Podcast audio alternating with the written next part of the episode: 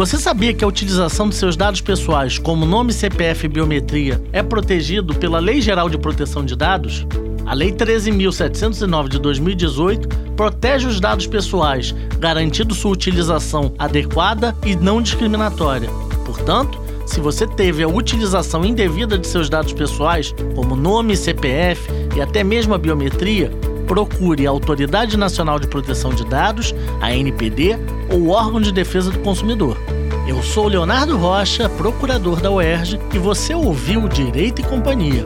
Fique ligado na programação da Rádio UERJ.